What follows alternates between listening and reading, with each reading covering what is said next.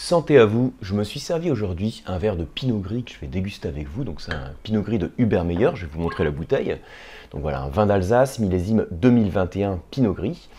Et si je le déguste ici, alors certes c'est pour me faire plaisir, c'est aussi pour les besoins de cette leçon vidéo, puisque je vais vous parler ici du cépage Pinot Gris, dans le but de vous donner des clés pour le reconnaître hein, à l'aveugle dans vos dégustations. Alors il faut toujours rester humble hein, quand on parle de reconnaître à l'aveugle, parce qu'on peut très vite se planter, mais en tout cas vous donner les repères pour essayer de le retrouver dans vos dégustations, et vous montrer aussi les différents styles euh, ces différentes expressions. J'insisterai notamment sur ces différences avec sa version italienne, hein, le Pinot Grigio.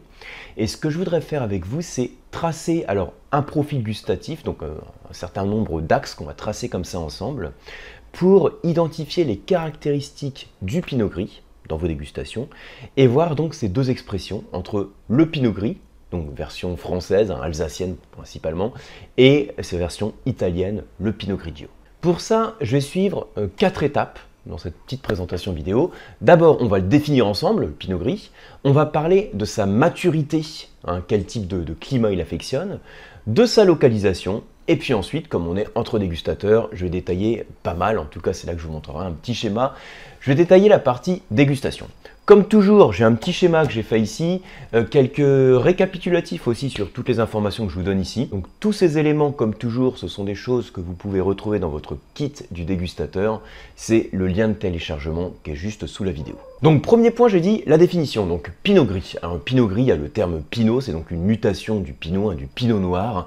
Vous savez que le terme Pinot, donc P-I-N-O-T, on l'utilise hein, euh, comme le premier terme d'un certain nombre de variétés de cépages, parmi lesquelles les plus connus, donc le pinot noir, le pinot gris dont on parle, le pinot meunier, le pinot blanc par exemple. Et chacune de ces mutations, donc logiquement, elle a ses caractéristiques propres, mais il y a quand même quelques points communs, il y a un fil conducteur, déjà par rapport à la morphologie de la grappe qui est assez similaire et qui a une forme assez conique avec des baies serrées. D'ailleurs, hein, le terme pinot vient de pain, puisque la grappe a vaguement cette forme conique, hein, cette forme de pain. Et après, quand vous observez les différentes variétés, évidemment, vous allez avoir aussi des différences au niveau du visuel. Un pinot noir, c'est pour la version cépage rouge, donc avec la peau rouge. Le pinot blanc pour la version cépage blanc, avec la peau un peu euh, vert-jaune. Et puis le pinot gris, avec sa peau légèrement rosée, grise et que l'on va utiliser pour la vinification des vins blancs. Donc ça c'est le premier point très rapide hein, sur la définition. Une chose encore, sachez qu'il existe différents termes, hein, différents synonymes pour désigner le pinot gris. On peut utiliser le terme de pinot beurreau, hein, en Bourgogne notamment, le terme de malvoisie, particulièrement dans la Loire ou dans les vignobles suisses, dans le Valais principalement. On utilisait avant le terme Tokay Pinot Gris, Hein, je dis avant parce que maintenant c'est plus autorisé depuis 2007 hein, sur les étiquettes de Pinot Gris alsacien.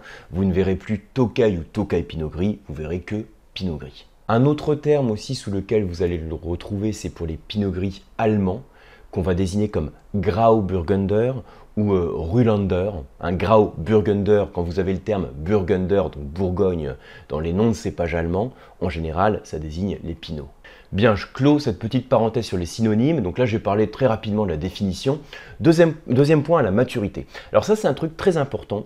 Quand vous voulez comprendre un cépage, quand vous apprenez les caractéristiques d'un cépage, la première question que vous devriez vous poser, c'est est-ce que c'est un cépage qu'affectionnent les climats plutôt frais ou plutôt chauds ou bien tempéré, hein, quelque part entre les deux. Plutôt frais ou plutôt chaud Parce qu'on sait que chaque cépage a son climat de prédilection. C'est ce qui avait été mis en avant notamment au travers de la courbe de Gregory Jones, dont j'ai déjà parlé sur une vidéo, dont je vous mets le lien dans les commentaires. Bref, on observe les maturités de ce cépage et on voit que c'est un cépage qui débourre relativement tôt, c'est-à-dire que les parties vertes, hein, il se réveille après l'hiver hein, relativement rapidement si vous voulez, et il a une maturité relativement précoce. Ça veut dire que c'est un cépage qui n'a pas besoin de beaucoup de, chaleur, hein, d'ensoleillement pour parvenir à sa maturité. Donc tout ça, cette maturité, explique que c'est un cépage qui va plutôt affectionner les zones septentrionales, les climats plutôt frais. Donc ça c'est pour le point sur la maturité. Troisième point, localisation eh la localisation, elle découle en fait de ce deuxième point sur les maturités. Je dis, ça affectionne les zones plutôt fraîches.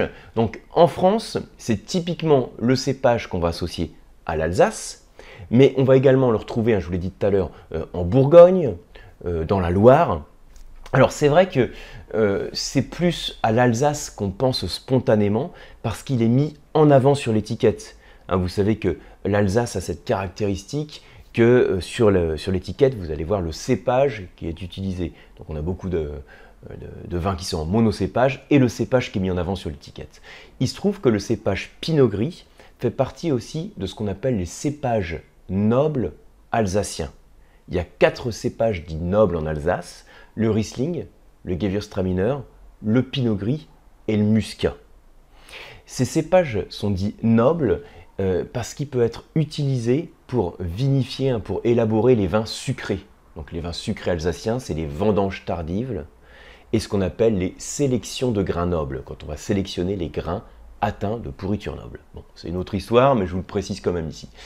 Alors, le Pinot Gris en Alsace, on le retrouve aussi dans d'autres zones de production. Donc, je vous ai dit en Bourgogne. Alors, en Bourgogne, il n'est pas euh, de forte notoriété parce que c'est pas un cépage qui est mis en avant, mais c'est un cépage euh, qu'on peut retrouver dans certaines appellations en assemblage avec le cépage principal. Par définition, c'est ce qu'on appelle un cépage accessoire. Et alors, sur les appellations régionales de Bourgogne, par exemple, il est autorisé en cépage accessoire, et même sur des appellations villages, en général, c'est beaucoup moins connu, mais vous savez que, euh, par exemple, à Vaune-Romanée, euh, donc euh, on fait que du vin rouge, hein, le cépage, c'est le pinot noir, mais on a le droit aussi, hein, le cahier des charges fait mention de cépages accessoires, parmi lesquels le pinot gris, donc qui est autorisé seulement dans la mesure où c'est un mélange de plants dans les vignes. C'est une pratique ancienne, hein, qui, est, beaucoup moins courante aujourd'hui, mais c'est une pratique ancienne qui consistait à, planter différentes variétés de cépages au sein d'une même parcelle. Donc sous un certain seuil, hein, en l'occurrence pour mon exemple de Vaune romanée, il faut que la proportion totale au sein de la parcelle soit moins de 15% hein, pour les cépages accessoires, mais c'est un cépage qui est autorisé. Alors, euh, peut-être dans la Loire, on va le retrouver aussi parfois en cépage accessoire, mais il y a une appellation aussi dans laquelle les vins blancs, donc ce sont des, euh, pinots gris, c'est Coteau d'Anceny. Donc ça s'écrit euh, A-N-C-E-N-I-S, hein, les coteaux d'Anceny qu'on trouve dans, le vignoble nantais, hein, donc sur les influences océaniques. Bref, ça c'est pour la France. Je vous ai dit, on va le retrouver aussi en Italie, hein, particulièrement dans le nord-est, où il prend le nom de Pinot Grigio, mais aussi en Allemagne, et puis après dans les vignobles du Nouveau Monde, un petit peu au Canada, en Nouvelle-Zélande en particulier. Ça c'est pour la partie localisation. Et maintenant pour la partie dégustation. Sachez que alors le Pinot Gris, c'est un cépage qui a des caractéristiques propres euh, à cette variété, donc qui fait qu'il a généralement un niveau d'acidité qui n'est pas tellement important et euh, qui peut développer des taux d'alcool euh, bien présents, donc un certain gras et un certain corps. Ceci dit, il y a des approches différentes en fonction, alors certes, la localisation de la parcelle, mais aussi des choix du vigneron. Ce qui permet de distinguer deux écoles. Alors moi je parle parfois de l'école Alsace et l'école Italie. Ici, pour faire plus simple, je vais dire l'école, l'approche Pinot Gris et l'approche Pinot Grigio. Donc Pinot Gris, pensez principalement à l'exemple que j'ai cité sur l'Alsace, et Pinot Grigio, pensez donc à, l'Italie. Et en fait, ces deux termes, hein, ces deux cépages, on a beau avoir le même cépage, l'expression et le profil de vin va être différent. Ici, je déguste un pinot gris d'Alsace, où je sens une belle structure, euh, du corps, il y a des arômes hein, de fruits euh, exotiques, des fruits aussi, bon, certes il y a des notes d'agrumes, mais qui sont un petit peu confits, donc une belle maturité au nez. Le profil type je trace euh, pour le pinot gris, avec un certain corps, c'est le profil suivant. Alors je vous montre le schéma, ça va vous faire un peu peur, mais je vais vous l'expliquer, vous allez voir, c'est très facile à, tracer. En fait, vous avez quatre axes. Un axe qui s'appelle acidité. Vous avez un axe qui s'appelle le corps. Donc le corps, c'est la force du vin, sa puissance, si vous voulez. Vous avez un axe qui s'appelle les arômes. Ils peuvent être plutôt frais, hein, plutôt acides, ou plutôt mûrs, plutôt fruits exotiques, tropicaux. Et un axe qui s'appelle l'alcool. À chaque fois que vous dégustez un vin blanc, normalement, moi, ce que je recommande, c'est de tracer un profil gustatif qui se fait selon deux axes pour le vin blanc. Acidité, enfin plutôt, je vais le mettre vers le haut, acidité et onctuosité, hein, l'alcool. Acidité, onctuosité. Ici, pour être un peu plus précis et euh, plus tracer un profil gusto-olfactif que simplement gustatif, je mets l'axe des arômes et je mets aussi l'axe du corps pour gagner en précision. Alors regardez, si j'ai un pinot gris alsacien, Je vais avoir une acidité qui va être modérée. Vous savez, je vous ai dit que le pinot gris, c'est pas un cépage qui est caractérisé par une forte acidité.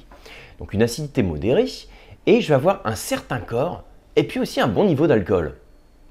Quant aux arômes qui vont se développer, j'ai des arômes, alors c'est pas non plus euh, des arômes euh, euh, grillés hein, de fruits secs, mais j'ai ici quelques nuances de fruits exotiques, de fruits mûrs, des notes de miel également, et les agrumes que je trouve sont plutôt confits.